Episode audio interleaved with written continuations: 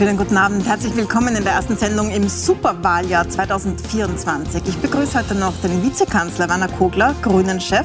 Und jetzt begrüße ich den Wiener Bürgermeister Michael Ludwig. Schönen guten Abend. Guten Abend, grüß Gott. Herr Bürgermeister, die Hälfte der, der Weltbevölkerung wohnt heuer in einem Land, wo gewählt wird. Das ist wirklich ein super, super Wahljahr. Welche Wahl macht Ihnen denn am meisten Sorgen? Nein, Sie haben völlig recht. Es gibt äh, auf internationaler Ebene einige sehr entscheidende Wahlen äh, in Länder, die sehr bevölkerungsreich sind, wie Indien beispielsweise, Länder, die auch politisch für uns in Europa sehr essentiell sind, wie die USA. Aber natürlich ist die Nationalratswahl in Österreich äh, für mich als Wiener Kommunalpolitiker relevant, aber auch die Wahl zum Europäischen Parlament. Und mit großem Interesse beobachte ich auch zwei Landtagswahlen und äh, zwei Wahlen in Landeshauptstädten, nachdem ich ja auch mit allen Kommunalpolitikern in Österreich als Präsident des österreichischen Städtebundes. Innsbruck und Salzburg ist das, wenn wir auch genau beobachten. Ähm, was man überall spürt, also auch global, nämlich ist so ein Grant auf die Regierenden. Es gibt eine Wut auf die, die jetzt an der Macht sind. Es gibt Aufwind für Populisten, rechts und links, aber vor allem Rechtspopulisten. In, äh, in Österreich ist es die FPÖ, die sehr stark profitiert von dieser Stimmung. Auch in Wien. Ähm, da hat sie ja 2020 sehr schlecht abgeschnitten. Das war ja ein außergewöhnliches Jahr für die FPÖ. Strache ist angetreten daneben. Jetzt stehen sie dreimal so hoch, wie Sie damals äh, abgeschnitten haben. Wie wollen Sie dem denn in Wien entgegentreten? Sie haben ja auch Wahlen 2025, aber Sie müssten ja eigentlich jetzt ein Rezept haben.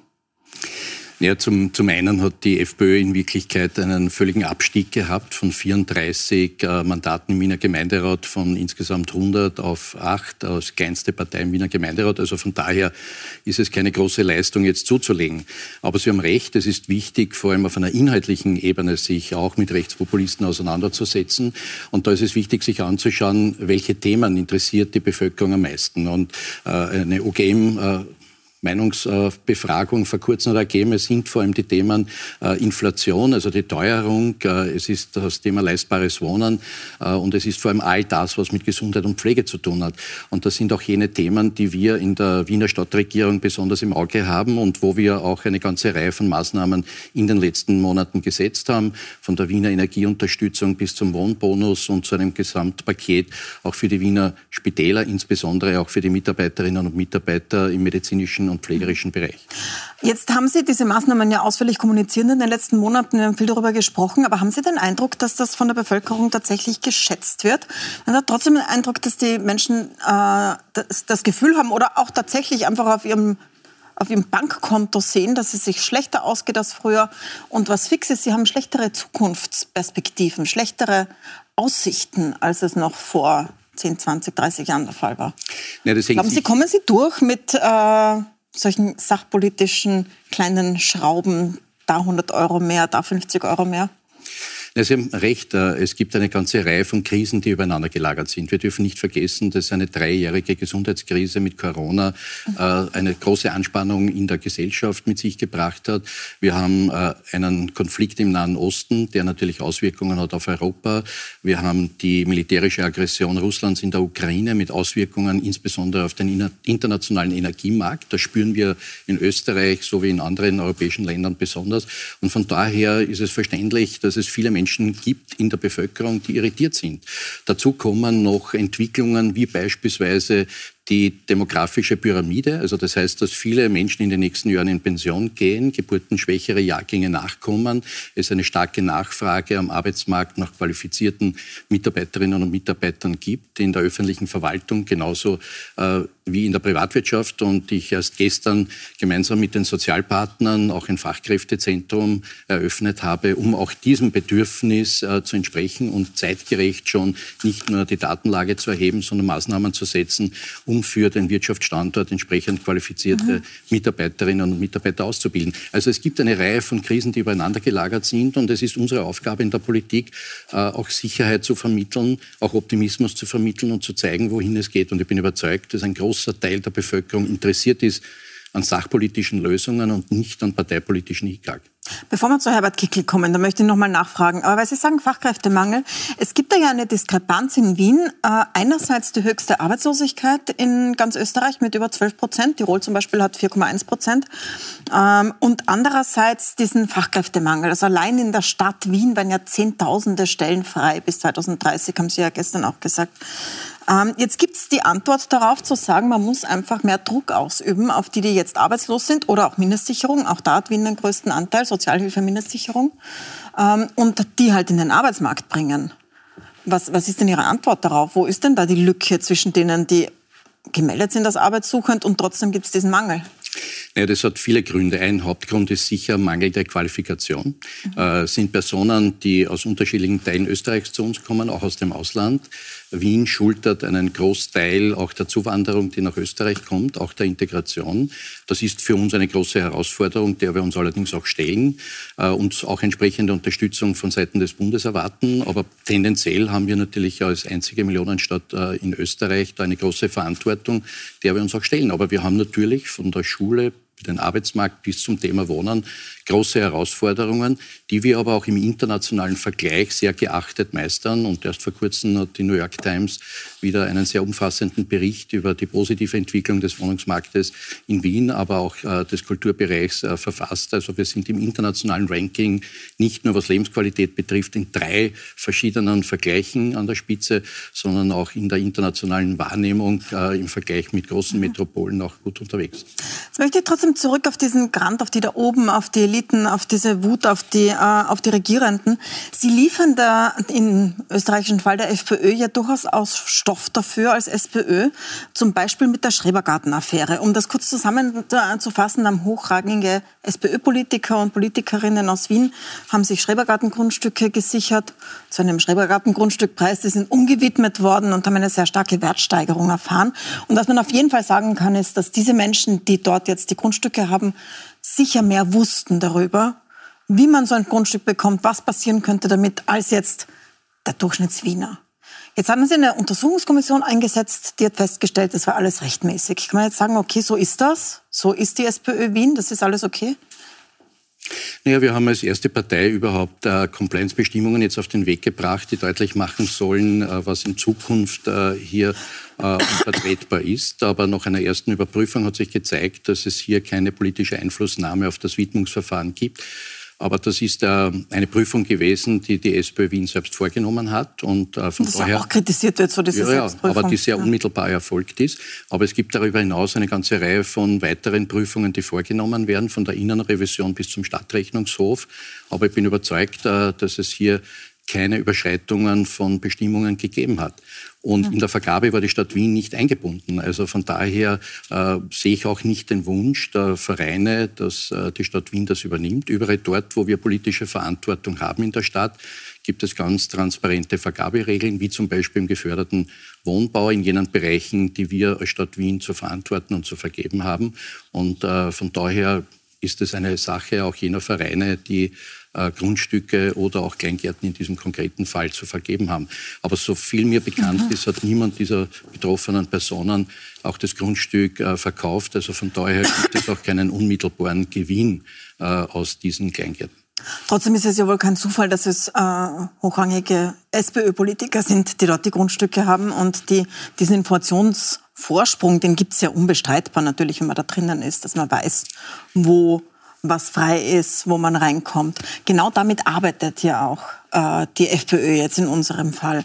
Ja, Wie aber da muss, ich schon einwenden, da muss ich schon einwenden, es gibt, glaube ich, 60.000 Kleingärtnerinnen und. Kleingärtner mhm. äh, in Wien. Da wird es wahrscheinlich auch äh, Sozialdemokratinnen und Sozialdemokraten geben. Wenn man sich die Wahlergebnisse jener Sprengel in Wien anschaut, die vor allem mit Kleingärten äh, betreut werden, da zeichnet sich kein deutlich signifikantes positives Wahlergebnis für die SPÖ ab. Also daraus abzuleiten, dass die SPÖ da irgendwelche Vorteile hat. Dass Sie das mal positiv erwähnen, ist erstaunlich. Nein, weil es so ist. Also ich glaube, man, man, kann ja aussprechen, was ist. Äh, und von daher ist dieser Vorwurf, dass sich das die SPÖ regelt, äh, offensichtlich aufgrund der Datenlage nicht nachvollziehbar. Mhm. Kommen wir nochmal zur, zur äh, FPÖ. Sie haben ja mehrfach ausgeschlossen, dass die SPÖ nach der nächsten Wahl mit der FPÖ koaliert, genauso wie Andreas Babler. Aber wenn jetzt, wenn man sich das mal durchdenkt und die FPÖ wird deutlich erster, also es würden sich die Umfragen bewahrheiten, die jetzt da sind, FPÖ würde deutlich erster. Das ist ja eine demokratische Partei mit langer Tradition in Österreich. Äh, können Sie sich das leisten, mit der einfach nicht zu sprechen? Also welche Begründung können Sie dann nach so einem Wahlerfolg dann noch sagen, warum nicht? Ja, das ist ja keine Frage von Sympathie, sondern das ist äh, einfach der Umstand, dass äh, das Gesellschafts-, das Menschheitsbild zwischen SPÖ und FPÖ nicht kompatibel ist für eine Koalition. Das heißt nicht, dass es auf parlamentarischer Ebene nicht äh, auch gemeinsame Beschlüsse geben kann. Auch im Wiener Gemeinderat, auch sogar in der Stadtregierung äh, gibt es Beschlüsse, die einstimmig getroffen werden.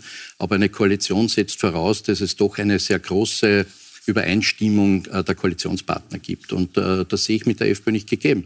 Das hat jetzt nichts mit Einzelpersonen zu tun, sondern das hat äh, damit zu tun, wie sich die Partei auch in Krisensituationen bewegt, auch welche Themen sie bearbeitet. Und das ist zum einen der Vorteil, den die FPÖ in einer Krisensituation hat. Sie hat in vielen Themenbereichen ein Alleinstellungsmerkmal. Das muss man anerkennen, aber ist auch gleichzeitig der Grund, warum andere Parteien eine Koalition mit der FPÖ äh, sich nicht vorstellen können, gerade weil die FPÖ auch äh, Themen vertritt, die für andere Parteien nicht nachvollziehbar sind. Aber Sie wollen, dass die SPÖ regiert oder wollen Sie das gar nicht? Ja, die SPÖ war immer in der Geschichte der Zweiten Republik, auch wenn man zurückschaut in die Erste Republik, eine staatstragende Partei und das auch zum Wohle äh, des Landes und der Menschen in unserem Land. Also von daher ist es natürlich das Ziel, äh, dass die SPÖ Teil einer kommenden Bundesregierung ist, natürlich äh, auch äh, ganz besonders, wenn es möglich ist, als stärkste Partei auch starken Einfluss auf diese Bundesregierung zu nehmen. Jetzt ist Andreas Wabler ein konservativen Schreck, wie man weiß. Also da werden so Gespenster des Kommunismus gezeichnet, wenn man über ihn spricht, unter konservativen Kreisen in der ÖVP. Sie haben äh, ihm ausgerichtet oder gesagt gestern, dass er die Latte oder dass man die Latte in der SPÖ vor Koalitionsverhandlungen nicht so hochlegen kann. Ich vermute, Sie meinten damit Vermögenssteuern, weil da hat die ÖVP noch nie zugestimmt, war immer im SPÖ-Programm, ist noch nie reingekommen. Ähm, was genau meinen Sie denn? Was meinen Sie mit der Latte? Na, ich finde es wichtig und richtig, dass politische Parteien ihre Programme präsentieren und auch deutlich machen, wofür sie stehen, vor und nach der Wahl. Äh, ich wäre nur vorsichtig, Koalitionsbedingungen als unabänderbar dazustehen. Ich finde, Vertrauen ist in der Politik etwas ganz Wichtiges. Und es muss einem bewusst sein, wenn man solche Koalitionsbedingungen stellt, dann ist es auch unmöglich, nachher eine solche Koalition einzugehen, wenn man diese Punkte nicht erfüllt. Äh, und äh, das hat es in der Vergangenheit schon gegeben, auf Bundesebene, auch in Bundesländern, wo Koalitionen ausgeschlossen worden sind, die dann getroffen worden sind. Und das ist einhergehend mit Vertrauensverlust in der Bevölkerung. Von daher bin ich sehr dafür, dass man sagt, wofür man steht. Die Wählerinnen und Wähler haben dann die Möglichkeit zu entscheiden, für welche Partei, für welche Personen sie sich entscheiden. Äh, aber ich würde die Latte von Koalitionsbedingungen nicht so hochlegen, dass es nachher zu Enttäuschungen kommt. Denn auch das muss man dann der Bevölkerung erklären. Und da bin ich sehr dafür, Vertrauen in der Bevölkerung als Politikerinnen und Politiker zu wecken und nicht Misstrauen zu sehen. Welche konkreten Forderungen von Andreas Babler meinen Sie denn damit? Ja, ich bin sehr dafür, dass man über Verteilungsgerechtigkeit mhm. spricht. Das ist ja auch ein Grundprinzip der Sozialdemokratie. Und äh, es gibt weit auch bis in, in bürgerliche Kreise ein Selbstverständnis, dass es natürlich auch darum gehen muss, Arbeit zu entlasten und andere finanzielle Möglichkeiten zu finden, das Gemeinwohl zu finanzieren. Von Bildung bis hin zu Sicherheit, Forschung, Wissenschaft, also viele Bereiche, die wir in der Gesellschaft benötigen. Und äh, von daher wird es auch darum gehen, beispielsweise Vermögen, Eigentum das in den letzten Jahrzehnten deutlich stärker angestiegen ist als die Einkommen aus Arbeit, anders zu besteuern. Äh, ich würde mich aber nicht auf ein bestimmtes Modell versteifen und sagen, nur dieses Modell, sondern es wird dann wahrscheinlich notwendig sein, in einer Koalition gemeinsame Lösungen zu finden. Und äh, da sehe ich schon Beweglichkeit in allen Parteien, aber diese Beweglichkeit muss man selber dann auch leben. Sie könnten das ja im Parteipräsidium auch anbringen. Da sind Sie aber rausgegangen aus dem SPÖ-Bundesparteipräsidium. Äh, machen Sie ein bisschen den Doskozil, wenn Sie das über äh, außerhalb der internen Gremien ausrichten? Nein, ich bin nicht rausgegangen, sondern ich habe nicht mehr kandidiert. Und es ist seit der, der, vorletzten Statutenreform, die noch unter Christian Kern auf den Weg gebracht worden ist, nicht mehr vorgesehen, dass alle Landesparteivorsitzenden äh, Teil des Präsidiums sind, also als Stellvertreterinnen und Stellvertreter des Vorsitzenden agieren. Und ich bin sehr dafür, dass es eine, auch eine regionale Streuung gibt, auch in den Bundesgremien. Und nachdem die Wiener SPÖ personell stark vertreten ist mit der Nationalratspräsidentin, der Vizebürgermeisterin, der Landesparteisekretärin, Sekretärin, des Clubvorsitzenden, Stadträtinnen und Stadträte, äh, finde ich, ist es gut, dass auch andere Personen Möglichkeit haben, hier Verantwortung für die Bundespartei zu übernehmen, im politischen, organisatorischen und auch finanziellen. Und von daher leisten wir als Wiener SPÖ unseren Beitrag in der Bundes-SPÖ. Aber ich glaube, es ist auch gut, wenn andere Landesorganisationen, andere auch befreundete Organisationen da verstärkt mit eingebunden werden. Wenn Sie sagen, Sie finden, die SPÖ sollte regieren, das haben Sie ja gesagt, äh, dann bedeutet das, wenn ich mit der FPÖ, mit der ÖVP, wenn sich das nicht ausgeht, vielleicht auch ÖVP und Grüne. Sind Sie da jetzt sowas wie ein Verbinder?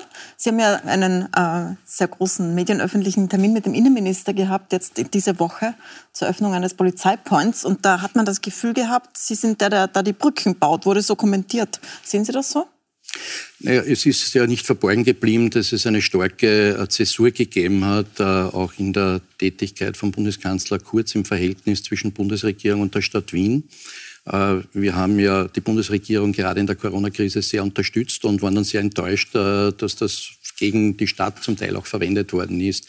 Und ich hoffe, dass es gelingt, auch dieses Verhältnis wieder zu verbessern. Ich glaube, es ist wichtig, eine andere politische Kultur in unser Land zu bringen, stärker das Miteinander zu betonen. Ich bin auch ein starker Verfechter der Sozialpartnerschaft arbeite in Wien nicht nur mit Arbeiterkammern, Gewerkschaft, sondern auch mit Wirtschaftskammer, Industriellen Vereinigung, Landwirtschaftskammer sehr eng und gut zusammen. Und ich glaube, es ist notwendig, über Parteigrenzen hinweg hier ein Einvernehmen zu finden, um die Herausforderungen der Zukunft, und das sind große Herausforderungen, gemeinsam zu meistern. Mhm. Ähm, Sie sind als Wiener Bürgermeister von einem äh, Projekt betroffen mit dem Leinerhaus auf der Maria-Hilfer Straße. Das geht zurück auch auf Bundeskanzler Kurz. Der hat damals, als Leiner insolvent wurde und kurz vor der Pleite stand, organisiert, dass René Benko das kauft und der hat dort eine Megabaustelle aufgezogen mit Signa, die jetzt stillsteht. Das ist mitten in Wien, äh, mitten auf der Marilfer Straße. Wie viel äh, Schuld geben Sie denn Sebastian Kurz, dem Ex-Bundeskanzler, an dieser Situation da mitten in Wien?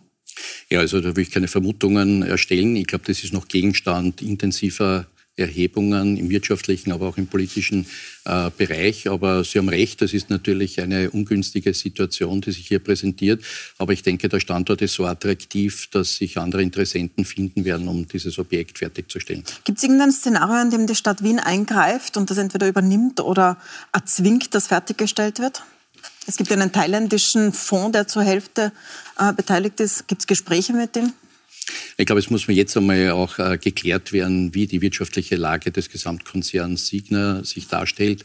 Und äh, von daher beobachten wir das natürlich mit großem Interesse, aber wir würden als Stadt jetzt nicht unmittelbar äh, in Eigentümerstrukturen eingreifen, aber werden das natürlich auch sehr stark beobachten und falls notwendig auch eingreifen. Ähm, Alfred Gusenbauer ist im Aufsichtsrat von Signa, wäre zuständig gewesen, der Aufsichtsrat dafür, auf die Geschäfte zu schauen. Das ist offenbar nicht so akribisch geschehen, wie man sich es wünschen würde, angesichts der äh, Kette an Insolvenzen in diesem Firmengeflecht. Jetzt hat er nicht nur Millionen kassiert schon als Aufsichtsratschef und als Berater, sondern ist auch noch als Gläubiger angemeldet mit über sechs Millionen Euro bei dieser Insolvenz. Es gibt jetzt große Diskussionen, soll man ausschließen aus der SPÖ? Wo stehen Sie denn da?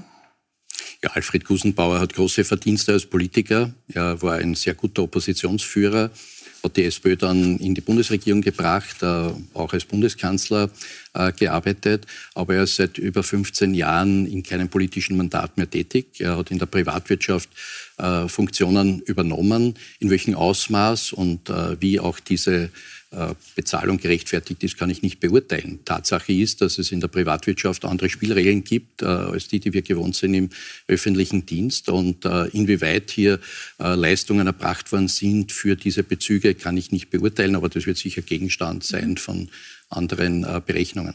Ja, beziehungsweise parteiinternen Diskussionen auch, weil die SPÖ Burgenland fordert ja einen Parteiausschluss angesichts der, dieser großen Summen. Die sagen, das geht sich nicht aus mit, einen, mit einer Sozialdemokratie. Was sagen Sie denn dazu? Ja oder nein? Ja, die wissen dann vielleicht mehr als ich. Ich kann nicht beurteilen, für welche Leistungen äh, diese Bezüge stehen. Äh, das wird wahrscheinlich vor Gericht geklärt werden. Also da wird es andere Instanzen geben, die das zu beurteilen haben. Also ich, ich äh, weigere mich da immer Stellung zu nehmen zu Inhalten, wo ich die konkreten Auswirkungen nicht kenne. Vielleicht wissen da die Freunde im Burgenland mehr. Äh, ich kann da dazu keine unmittelbare Stellung nehmen, abgeben. Ich kann nur sagen, Alfred Gusenbauer war ein erfolgreicher Politiker. Das liegt lange zurück. Und offensichtlich war er auch ein nachgefragter äh, Berater in verschiedensten Unternehmungen. Inwieweit die Bezahlung gerechtfertigt war, kann ich nicht beurteilen. Offensichtlich war es den jeweiligen Unternehmern das wert.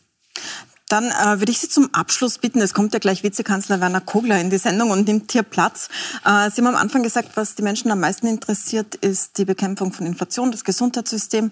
Äh, was richten Sie denn der Bundesregierung aus? Was geben denn Sie denn äh, dem Vizekanzler mit für dieses letzte Dreivierteljahr, für diese neun Monate, die die Regierung maximal noch im Amt ist? Naja, wir haben in Wien ein sehr ehrgeiziges Programm äh, im Bereich äh, Maßnahmen gegen den Klimawandel zu setzen. Vor allem unter der Überschrift Raus aus Gas versuchen wir äh, 2040 klimaneutral zu sein, die CO2-Emissionen zu reduzieren. Wir haben ungefähr 600.000 Haushalte, die jetzt noch mit Gas heizen oder kochen. Und es wäre notwendig, zum einen ein Klimaschutzgesetz auf den Weg zu bringen, zum anderen aber auch äh, das Gesetz, das derzeit äh, auch umgesetzt wird, um alternative Energieformen in die Haushalte zu bringen, noch zu äh, verstärken, denn sonst werden wir diesen ehrgeizigen Plan nicht schaffen. Äh, und äh, wie gesagt, wir sind da Vorreiter auch im internationalen Vergleich mit Geothermie, mit Photovoltaik, auch mit Großwärmepumpen, die international sehr geschätzt werden zuletzt auch vom Vizekanzler in Deutschland Habeck oder dem EU-Kommissar Schmidt, die das als Vorbild auch für andere europäische Städte setzen. Und von daher würde ich mal noch mehr erwarten, dass wir diese Maßnahmen umsetzen und das kombinieren mit sozialen äh, Überlegungen und auch einer Stärkung des Wirtschaftsstandortes. Ich habe gemeinsam mit der mhm. Wirtschaftskammer jetzt äh, auch präsentiert Modelle, wo wir auch den Wirtschaftsstandort in Österreich, in Wien stärken können, dadurch, dass wir diese Klimaschutzmaßnahmen stärker auf den Weg bringen und vor allem auch Unternehmen fördern auch Arbeitnehmerinnen und Arbeitnehmer, die in diesem Bereich tätig sind. Zum Beispiel in der Installierung von Photovoltaikanlagen. Wir werden jedes Jahr in der Größenordnung von 100 Fußballfeldern Photovoltaikanlagen in Wien errichten. Da braucht man auch Technikerinnen und Techniker, Unternehmen. Und ich glaube, das ist auch ein Teil unserer Zukunftsplanung für eine Strategie Wien 2030, wo es darum geht, Wirtschaft, Arbeitsmarkt zu stärken. Aber die Lobauautobahn wollen Sie trotzdem haben? Ja, die steht ja mittlerweile auch im Bundesstraßennetz und hart eigentlich der Umsetzung ist beschlossen, nicht nur in den Könnt Wiener Gemeinderäten, im Wiener Gemeinderat, sondern auch im Nationalrat und äh, müsste eigentlich umgesetzt werden von der Bundesregierung. Werden wir gleich sehen, was der Vizekanzler dazu sagt. Ich danke Ihnen sehr herzlich für den Besuch, Herr Bürgermeister Michael Ludwig. Dankeschön. Äh, und Sie bleiben mir bitte dran, weil jetzt kommt gleich Werner Kugler, der Vizekanzler.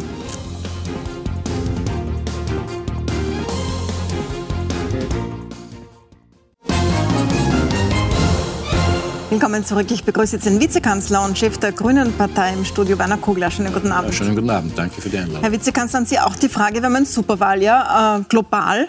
Welche Wahl in diesem Jahr macht Ihnen die meisten Sorgen? Ja, erstmals wären ja Wahlen was Gutes in der Demokratie. Für mehr Sorgen macht man, dass die Demokratie äh, nicht immer stark genug scheint, äh, sich zu immunisieren gegen äh, rechtsextreme, radik rechtsradikale Tendenzen, die ja äh, zwar die Mittel der Demokratie für sich in Anspruch nehmen, benutzen, um selbige auszuhödeln. Das ist in vielen Staaten ein Thema, in Österreich noch weniger, aber auch wir müssen wachsam sein und wir werden unseren Beitrag dazu leisten, äh, weil etwa äh, der Parteiführer der Blauen sich Orban zum Vorbild nimmt, dann wissen wir ja, wo da die Reise hingeht. Also Meinungsfreiheit AD. Ja. Wie meinen Sie Meinungsfreiheit AD? Was meinen Sie? Naja, vor allem was den Einfluss betrifft, und zwar nicht nur auf die staatlichen Medien. Orban hat es ja geschafft, dass er auch ähm, äh, die Privaten äh, so zusammenkaufen lässt, dass seine Oligarchenfreunde die Medien besitzen. Ähm, würde nichts Gutes heißen für viele in Österreich, glaube ich, auch für viele Medien. Und das ist das eine. Aber das zweite ist auch der wirtschaftlich-soziale Niedergang. Das erkennt man aber in Ungarn nur deshalb nicht so dramatisch, weil es ja wir sind, die Europäische Union, die mit zig Milliarden, wenn man das angeschaut für die letzten Jahre noch einmal, äh, hier diesen äh, Niedergang nicht äh, sozusagen ähm, so erscheinen lässt. Also wir füttern die ja durch und dann erpresst er die Union ja noch an jeder Stelle, weil eigentlich werden ja die Zahlungen schon zu Recht im Übrigen zurückgehalten. Aufgrund dieser rechtsstaatlichen und äh, Verfehlungen, die es dort gibt und antidemokratischen Tendenzen. Also wir haben auch die, äh, diese Gefährdungslage, weil wenn man, ähm, wenn man die, ähm, äh, die, die, wie gesagt, diese blaue Führerpartei da allein vorwerken lässt und nichts dagegen hält, aber wir haben damit jetzt begonnen und ich denke, andere werden sich da noch dazu gesellen, äh, da muss man da nicht nur zuschauen eben, sondern kann noch was tun und auch positive Perspektive für die Zukunft zeichnen. Im Sinne der konkret. Demokratie und der Rechtsstaatlichkeit. Die FPÖ ist eine demokratische Partei mit einer sehr, sehr langen Tradition, seit Jahrzehnten im Parlament. Ähm, steht in den Umfragen weit vorne, könnte gewinnen. Ähm, was daran lässt Sie dann an der Demokratie zweifeln? Oder was daran konkret meinen Sie ist eine Unterwanderung die, der Demokratie? Die, die FPÖ ist äh, bei demokratischen Wahlen zugelassen, keine Frage. Äh, sie liegt auch in vielen Umfragen jetzt ähm, äh, vorne im Sinne einer relativen Mehrheit, da müssen wir mal unterscheiden, nicht? absolute Mehrheiten und relative Mehrheiten, äh, das ist ja alles ein korrekter Vorgang und eine korrekte Beschreibung bisher. Ich beziehe mich darauf, dass man hinhören muss und da nicht wegschauen soll, wenn ohnehin schon angekündigt wird, dass Orban das Vorbild ist. Wir haben ja solche Tendenzen ja in anderen europäischen Ländern auch, aber bei uns ist es ähm, jetzt noch viel besser. Das war ja äh, Teil der Frage mit. Aber würde das, ich gehe ja eh nicht davon aus, dass das äh, automatisch gesetzt ist, überhaupt nicht, müssen wir alle was tun. Ja? Aber würde das so kommen, dann kommt eben, äh, wenn man es so will, Urbanistan und damit auch nicht nur ähm, demokratischer, äh, sondern auch ein sozialer und ökonomischer Niedergang. Die jungen Leute flüchten dort de facto, die aufgeklärten Jungen. Da werden die Universitäten drangsaliert. Es gibt mittlerweile gar nicht so wenige ähm, engagierte äh, Menschen, Frauen, Männer, Junge aus Ungarn, äh, die, die hier äh, in Wien zum Beispiel ähm, sich ein Art neues Leben aufbauen wollen. So dramatisch ist das dort. Und wollen wir das für Österreich? Nein. Aber rechnen Sie mit einem Bundeskanzler Herbert Kickl? Das äh, äh, ist ja eine ist das Frage. eine realistische Möglichkeit für ja, Sie? Das wäre mit einer Koalition ist, mit der ÖVP, mit der Sie jetzt regieren. Das ist ja, wir haben ja schon viel erlebt in Österreich, äh, was die Beteiligung ähm, äh, der Blauen betrifft. Also nicht, dass man das damit verwechselt, dass dort nicht Themen vorgebracht werden, die die Leute, die Menschen beschäftigen. Und es geht da nicht und niemals, weil das wird ja dann immer sofort unterstellt, das können wir uns auch nach der Sendung wieder anschauen, man würde die Wählerinnen und Wähler attackieren. Das meine ich überhaupt nicht. Aber es gibt dort eine Anschaffungs- und Funktionärsriege, die äh, in, in so eine Richtung gehen will. Äh, ob ob ähm, dort eine Kanzlerschaft erwächst, ähm, äh, wird ja von vielen Faktoren abhängen. Äh, erstmal ist schon wichtig zu sagen, wir haben ein Nationalratswahl und keine Kanzlerwahl. Da wird ja äh, wirklich was Seltsames herbei insinuiert. Ähm, da muss man auch einmal ähm, äh, klarstellen. Und natürlich braucht es in Österreich in der Realverfassung vor allem eine parlamentarische Mehrheit für eine Regierung. Äh, das ist, das ist Usus, viel mehr Usus ist nicht. Man wird sehen, welche Möglichkeiten der Bundespräsident hat. Nur, es geht eben darum, dass sie vernünftige Kräfte mit einer positiven Zukunftsvision zusammentun und mhm. hier, ähm, und hier äh, auch Mehrheiten bilden können. Aber lassen Sie mich da nochmal nachfragen. deshalb ist das überhaupt kein Automatismus. Das ist ja mal wichtig. Wogegen ich äh, antrete und wo wir jetzt die einmal aufkrempeln, ist, aufkrempeln, ist doch diese, diesen Fatalismus äh, ähm, ein bisschen äh, zu hinterfragen und dem auch zu begegnen, weil es ja wirkliche positive Alternativen gibt. Was ja, es gibt einen Zulauf dort. Das ist in halb Europa so, wie gesagt, bei den, bei den Rechten und Rechtsextremen. Äh, das ist auch wegen der Krisen und der Sorgen und der Ängste. Das kann man alles verstehen. Aber umgekehrt leben die ja davon. Die bewirtschaften ja die Krisen äh, und die Probleme, weil sie gar keine Lösungen wollen. Die leben davon. Und das muss man jetzt mal klarstellen. Äh, und bei aller möglicherweise berechtigter Problembenennung muss es ja auch mal um Lösungen wieder gehen. Aber mit welchem Argument sollte ein Bundespräsident eine demokratische Partei mit demokratischer Tradition, die auf Platz 1 landen würde, äh, nicht einen Regierungsauftrag geben? Naja, äh, es geht ja da, das hatten wir ja schon in Österreich. Da waren ja im Übrigen die Blauen beteiligt. Die Sozialdemokratie hatte äh, ähm, durchaus ähm, äh, gar nicht so eine kleine Mehrheit, einen Vorsprung, aber regiert hat anschließend äh, äh, blau-schwarz. Das wissen wir doch. Das ist ja auch möglich. Und nochmal, es wird kein Kanzler gewählt, was damals richtig war äh, mit blauer Beteiligung, darf jetzt auch richtig sein, auch wenn es dann vielleicht keine blaue Regierungsbeteiligung gibt. Äh, Im Übrigen, der Bundespräsident Präsident ernennt einen Bundeskanzler. Und dann werden Minister und Ministerinnen vorgeschlagen. Und die entscheidende Frage ist, ob diese Regierung im Parlament eine Mehrheit hat. Das ist alles. So einfach. In Deutschland sagen Ihre Parteikollegen, die AfD, einige Ihrer Parteikollegen, die AfD sei keine demokratische Partei. Äh, ist die FPÖ eine demokratische Partei Ihrer Meinung nach? Ja, äh, in, diese, äh, in diese Einordnung äh, bin ich noch nicht vorgedrungen. Das halte ich auch für äh, nicht richtig am Platz jetzt oder ähm, nicht, an die, ähm, nicht zu diesem Zeitpunkt, weil äh, in Deutschland, glaube ich, was äh, auch den Verfassungsschutz betreffend hier andere Gesetze und Regeln herrschen. Dafür ist das, glaube ich, hier äh, nicht äh, unmittelbar vergleichbar. Aber was ist es dann konkret, Herr Vizekanzler? Was ist es konkret, das Sie befürchten würden für die Demokratie in Österreich, wenn Herbert Kickl Kanzler wird?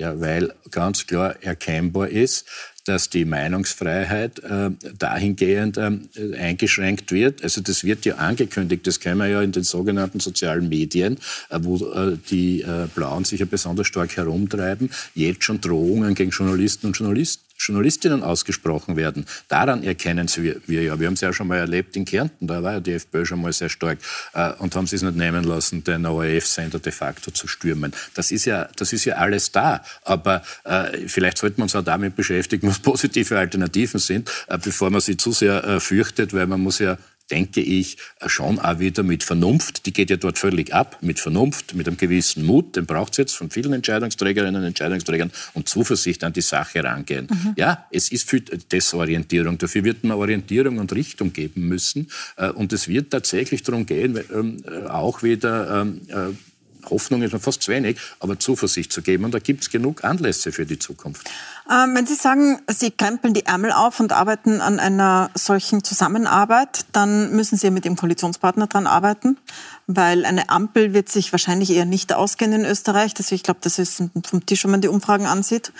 Ähm, Jetzt scheint die Stimmung jetzt nicht so toll, wenn man es mal sanft formuliert, äh, zwischen der ÖVP und Ihnen. Jetzt gerade kürzlich äh, mit der äh, Landeshauptfrau Mikkel Leitner gab es einige Scharmützel, die sagt zum Beispiel, es gibt einen Feldzug gegen die Pendler von Seiten der Grünen, einen inakzeptablen Angriff auf arbeitende Menschen. Es geht um einen Punkt im Regierungsprogramm, nämlich die Ökologisierung der Pendlerpauschale. Ähm, wie, wie ist denn da die Gesprächsbasis derzeit? Ja die ist durchaus gut. Also wir haben heute Mittwoch eine Regierungssitzung gehabt, wo wieder äh, viele Projekte für die nächsten äh, beiden Wochen auf die Reise gebracht werden. Heute eben äh, ein, ein, klarer, ein klares Paket für die, eine massive Verbesserung der Lehrerinnen und Lehrerausbildung. Äh, morgen werden ähm, äh, neue Gesetzesinitiativen vorgestellt. Äh, da, nächste Woche die nächsten beiden. Da geht sehr viel weiter. Im Übrigen sind wir einer der Stimmungskanonen für Österreich gewählt worden, obwohl die Stimmung gut ist, sondern aus, das Regierungsprogramm heißt im Übrigen auch so, aus Verantwortung für Österreich. Deshalb machen wir das. Und solange wir hier gute Ergebnisse liefern, werden wir das weitermachen. Das dazu. Dass verschiedene Landeshauptleute manchmal da was anderes jetzt in die ähm, Arena werfen, äh, ist ja durchaus nachlesbar, da gebe ich Ihnen ja recht, aber das wird doch äh, auch nie so heiß gegessen wie gekocht. Und in der, in der Sache selber, äh, wenn wir hier ähm, dieses eine Beispiel herausgreifen, das Sie ja jetzt genannt haben, äh, da glaube ich, muss man schon mal äh, scharf dagegen gehen. Ähm, aber als erstes einmal gegenüber jenen, die habe ich auch noch nicht wirklich identifiziert, die diese de facto Lüge aufgebracht haben, äh, dass irgendwer eine Pendlerpauschale abschaffen wollen würde. Völlig falsch und daneben. Der Vorgang, naja, das war die Landeshauptfrau Mikl-Leitner, hat das die gesagt. Die hat das dann irgendwoher übernommen, denke ich. Aber ähm, mittlerweile spricht sie ja, glaube ich, sie gegen diese Umorganisierung aus aus, das weiß ich gar nicht so genau. Sie ist jedenfalls falsch, falsch beraten, sie bei Lügenpropagandisten hinten anzuschließen äh, und irgendwelche äh, Boulevardüberschriften, die es da gegeben hat, nachzureden. Also, äh, die Sache steht im Regierungsprogramm, dass es nämlich vor allem auch sozialer wird sage ich mal als erstes, und ökologischer. Okay, das ist dieses. Aufgekommen ist es, den einzigen wirklich objektiven Punkt gibt es, weil ja die Weltklimakonferenz gerade eben erst zu Ende gegangen ist vor Weihnachten und dort ähm, bestimmte Subventionen ähm, auf den Prüfstand gekommen sind. Und deshalb hat sich der Finanzminister, der ja primär zuständig ist, dieser Sache angenommen und gesagt, ja, das schauen wir uns nochmal an und siehe da, steht eh was im Regierungsprogramm. Und worum kann es denn da gehen? Wenn wir Einpendler hierher nach Wien haben, äh, von 30 Kilometer, äh, und jemand, der ganz hohes Einkommen hat, dann kriegt er viel, viel mehr Pendlerpauschale als sein Nachbar, der vielleicht auch das viel kleinere Auto fährt. Äh, jedenfalls hat er viel weniger Einkommen und der kriegt viel weniger, weil sich das in der Methode, das wird jetzt zu weit, in der Methode äh, so auswirkt, dass die, die mehr haben, viel mehr zurückkriegen. Und das ist doch eine enorme Ungerechtigkeit. Und diejenigen, diejenigen, also warum, das ist ja an manchen Stellen eine SUV-Förderung. Muss man das haben? Nein, könnte man anders organisieren. Wir werden sehen, wie weit wir da kommen. Äh, und für diejenigen, die wirklich, äh, die wirklich äh, die Schnellbahn vor der Tür haben, ja, da wird man vielleicht auch einsehen, äh, dass die nicht äh, die volle Länge bekommen. Aber andere, die sozial mehr brauchen, dann aber schon. Also es geht genau nicht um eine Abschaffung, es geht um ein gerechter machen. Und es ist auch der Schuss Umverteilung drinnen, gerne. Und es geht um Ökologisierung. Aber äh, das wissen alle, die sich damit beschäftigen. Und deshalb äh, äh, sollten wir dem, dem ganzen Unfug nicht weiter Energie zuführen. Aber irgendwer hat eine Lüge in die Welt gesetzt. Das ähm, entdecken wir in letzter Zeit öfter. Und wir werden dem auch nachgehen und auch dagegen gehen.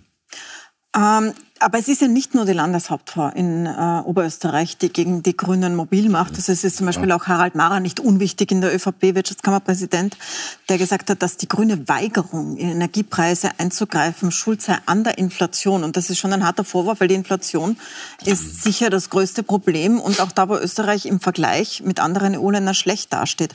Und äh, der Wirtschaftskammerpräsident Kopf, auch wichtige Person in der ÖVP, wirft ihnen einen ideologieverzerrten Blick auf die Realität vor? Also äh, was die Maßnahmen der Regierung betrifft, waren sie ja in aller Regel mit dem Wirtschaftsbund ähm, abgestimmt.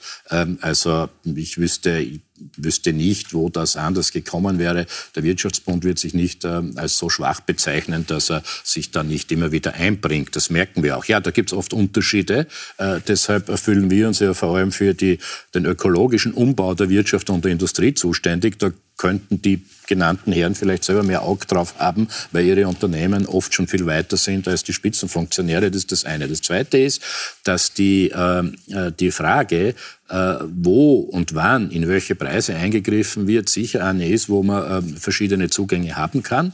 Äh, es ist ja nicht in jedem Land das Gleiche möglich. Also bei den Strompreisen ist in Österreich äh, sicher nicht das Gleiche möglich wie auf der Iberischen Halbinsel. Wir haben das hundertmal durchgespielt. Wir würden mit österreichischem Steuergeld, hätten wir das so gemacht, nur die Stromkosten von halb Mitteleuropa subventionieren mit ich unserem glaub, die Industrie schaut ja auch eher auf Industrie, Deutschland mit den ja, die Industrie, Preisen für die Industrie. Ja, da, da gibt es ja für die Industrie gibt's, äh, ähm, enorme Transformationsfonds, da sind wir ja stolz drauf. Das ist ja auch eines der eines der ganz großen Projekte, die von Jahr zu Jahr äh, vorangetrieben wird und wo heuer ganz viel passieren wird. Beispielsweise, dass die Föst eines der ersten Unternehmen weltweit sein wird, die grünen Stahl produziert. Dazu brauchen wir aber den, den grünen Strom selbstverständlich. Da sind ja alle dahinter. Äh, die stellen sich ja dann mit in die erste Reihe immer beim, äh, beim Eröffnen und und Bändchen durchschneiden, ist eh okay. Aber man, man soll halt ähm, äh, richtig auf die, auf die Dinge schauen. Ja, das ist Aufgabe genug, dass wir dort noch mehr grünen Strom reinbringen, sonst gibt es keinen grünen Stahl.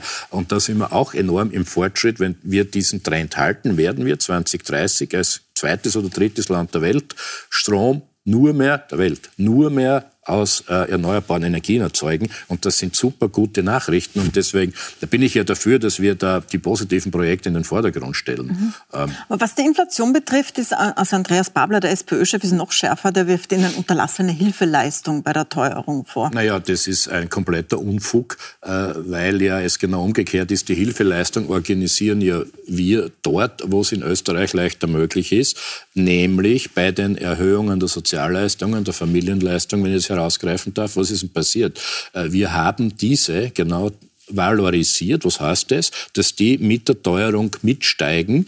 Äh, das hat im Übrigen heuer den Effekt aufgrund von Berechnungen, dass die Sozial- und Familienleistungen doppelt so hoch steigen werden, wie die Inflation ähm, ist. Wir werden heuer 4, 5 Prozent Inflation haben. Ja, das ist eine Spur höher als woanders, richtig. Aber es ist nirgendwo in Europa, wird derart auf Ausgleichsmaßnahmen geschaut. Für die, die es brauchen, das heißt ja schon mal Sozial- und Familienleistungen. Und das ist, glaube ich, der Zugang. Und wenn man jetzt anschaut, was die Kaufkraft, also das, was man wirklich kriegt für sein Geld, ähm, da, ähm, vergleicht mit anderen Ländern, dann war Österreich immer schon vorne. Das ist nicht das Verdienst dieser Regierung oder von mir oder von irgendwem.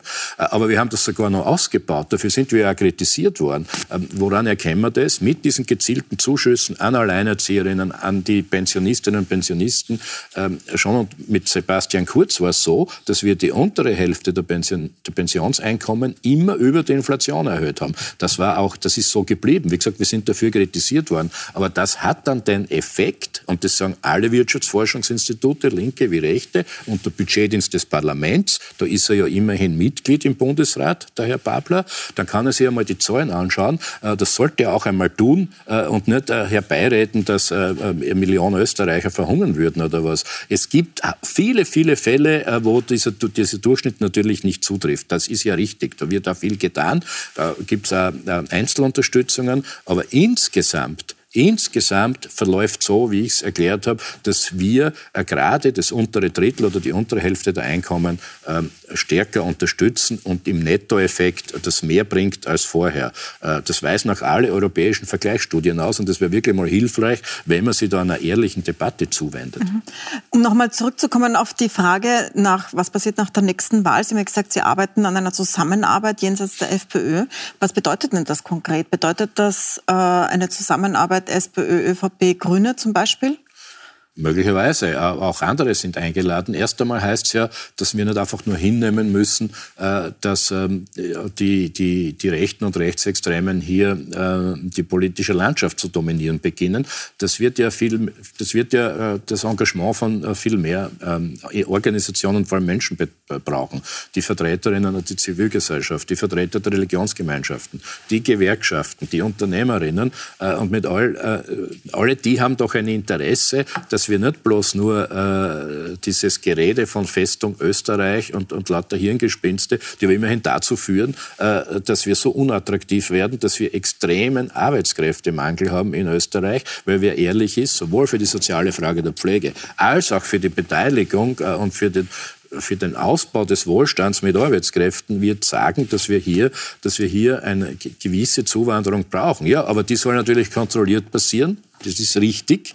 Äh, aber es wird sie brauchen. Und da wird so getan, als ob das Gegenteil richtig wäre. Und allein das ist schon ein Riesenschaden. Deshalb sollte ja, sollten ja die, äh, äh, sowohl die Vertreterinnen und Vertreter von Sozialorganisationen als auch von der Wirtschaft hier hellhörig werden äh, und aber auch selber sagen, was Sache ist. Die wissen das ja alle ganz genau. Und wenn dann alle öffentlich auftreten und einmal argumentieren, kann sich das Bild ja ähm, auch noch ändern. Und das muss doch in einer Demokratie das Ziel sein, dass es hier einen offenen, ehrlichen Austausch gibt. Jetzt stärker über die Zukunft und weniger und über die Maßnahmen. Kommen Sie an so beim offenen, ehrlichen Austausch mit der ÖVP? Also haben Sie mit der ÖVP selber äh, arbeiten wir ja sowieso tagtäglich zusammen sein. Aber an dieser die Regierung jetzt ja gar nicht, nicht an der nächsten, oder? Ja, also ich finde, ich finde da, geht, da geht wirklich sehr viel weiter. Wir haben die kritischsten Zeiten, glaube ich, seit vielen, vielen Jahren, äh, hoffentlich dann schon hinter uns, Folgen der Pandemie und äh, vor allem äh, mehr, zwei Kriege jetzt mittlerweile auch auf europäischem Boden. Und was das äh, für die wirtschaftlichen Einschläge geheißen hat, äh, äh wissen wir ja.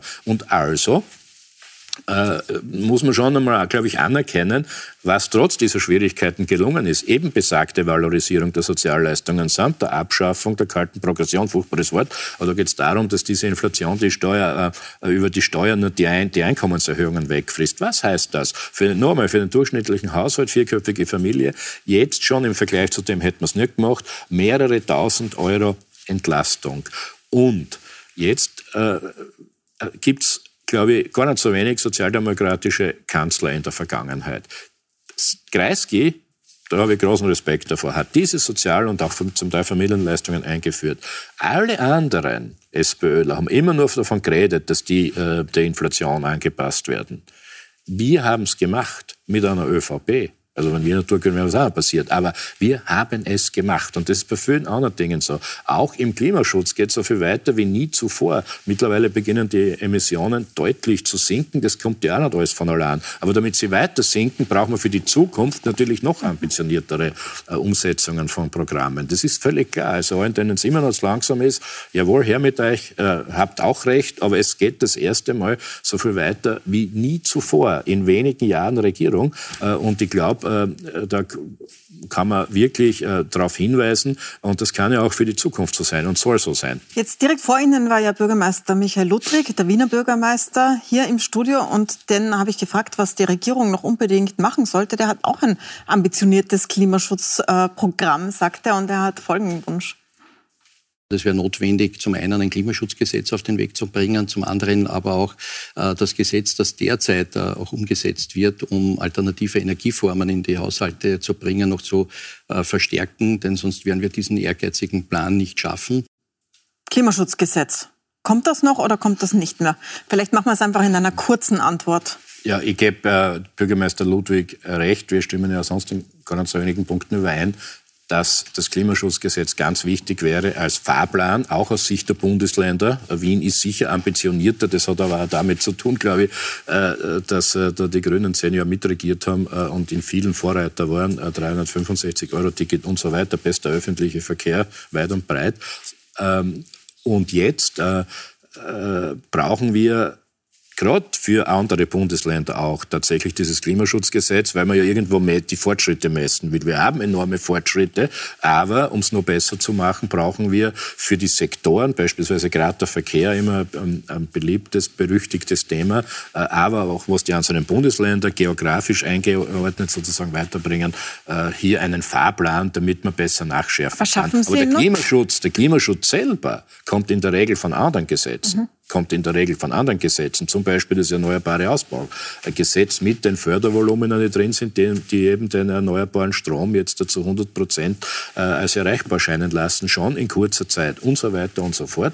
Ähm, und er, er hat auch recht, denke ich, dass äh, die Städte beim Umstellen der Heizungen andere äh, Systematik brauchen als am Land, aber das ist mit dem, äh, mit dem, was wir jetzt verabschiedet haben, nicht ausgeschlossen.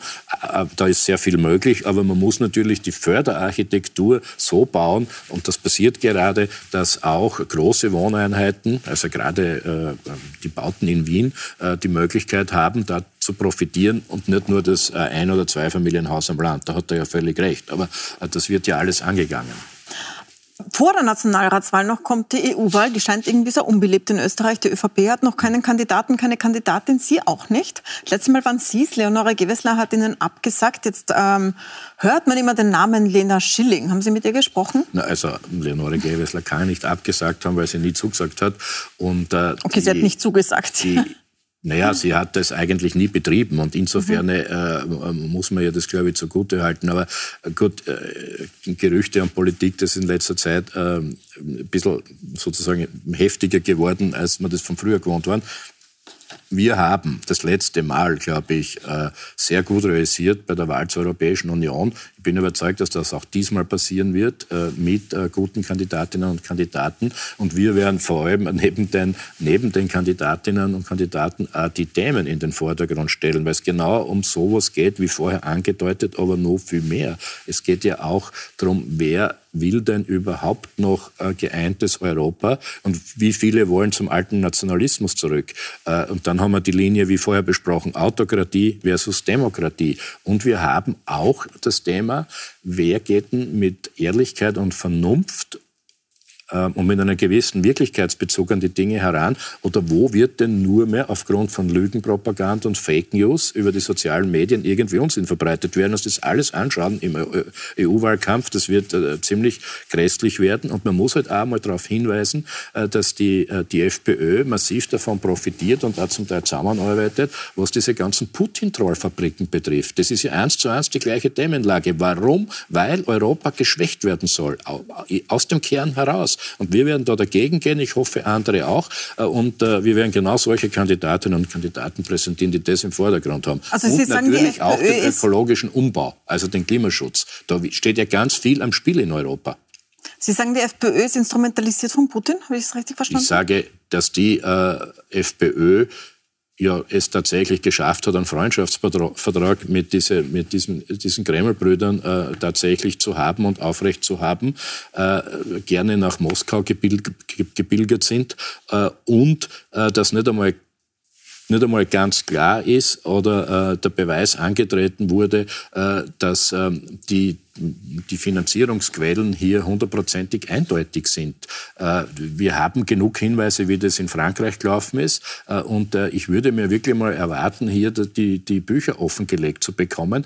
Aber man braucht sie ja nur, man braucht sie ja nur anschauen, wie die FPÖ den Ukraine-Konflikt beschreibt. Die spielt auch einseitig auf Seiten des Aggressors Putin Und da reicht's mir schon. Ja? Das hat gar nichts mit Neutralität zu tun. Es ist eben keine neutrale Haltung, nichts zu sagen und zu sagen, die Ukraine soll sich im besten Fall ergeben oder was ist denn das Ergebnis von sowas, die da überfallen wird. Dort wird Massen gemordet, dort wird Massen vergewaltigt, da werden Kinder verschleppt und verstümmelt. Das ist die brutale Wahrheit. Und da soll man dann mit Neutralität herumwacheln. Das hat mit Neutralität gar nichts zu tun. Da geht es um Haltung äh, und um das, was Österreich trotz seiner militärischen Neutralität tun kann. Und wo spielt die FPÖ? Auf der anderen, also auf Putins Seite. Und das ist alles kein Zufall.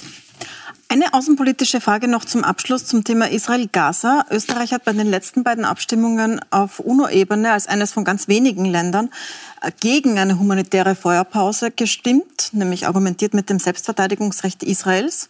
Deutschland hat für die humanitäre Feuerpause gestimmt. Wie wird Österreich in, bei künftigen Abstimmungen sich, sich verhalten? Enthalten, wenn es um diese Abstimmungen geht, und zwar zweimal hintereinander.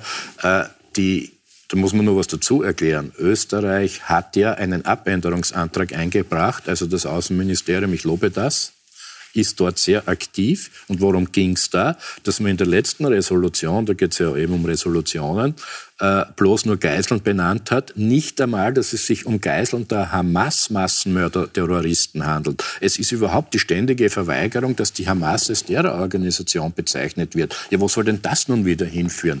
Ähm, und äh, insofern ist es äh, äh von daher erklärbar, aber ja, es, äh, es, ist natürlich richtig in der Sache, dass es humanitäre ähm, Feuerpausen gibt, also diese humanitären Korridore, geografisch, also ähm, sozusagen örtlich, wo dann äh, Hilfsgüter kommen können und Schutz gewährleistet werden kann äh, und natürlich auch zeitlich, weil das braucht es ja dazu. So, äh, ist die äh, Übersetzung ins Deutsche aus diesen, äh, aus diesen Resolutionen.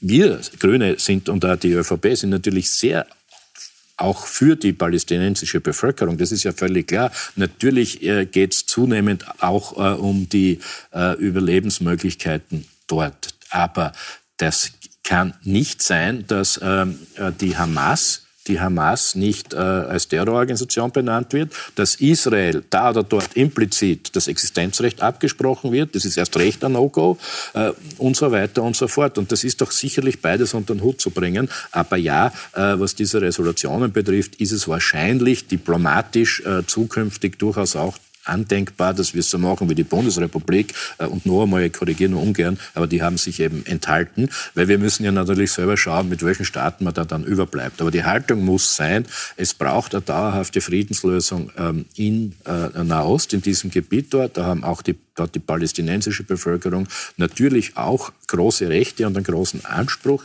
ja selbstverständlich. Und deshalb ist es wieder einmal so weit, dass wir jedenfalls, wenn wir uns ausführlich damit beschäftigt und immer mehr in Europa wieder auch Annalena Baerbock, mit der wir ja da oder dort in Kontakt stehen, die Zwei-Staaten-Lösung ähm, anvisieren muss, sonst werden wir dort nie rauskommen. Und es gibt ja auch Kritik an Israel, so ist es ja nicht, die üben wir ja auch.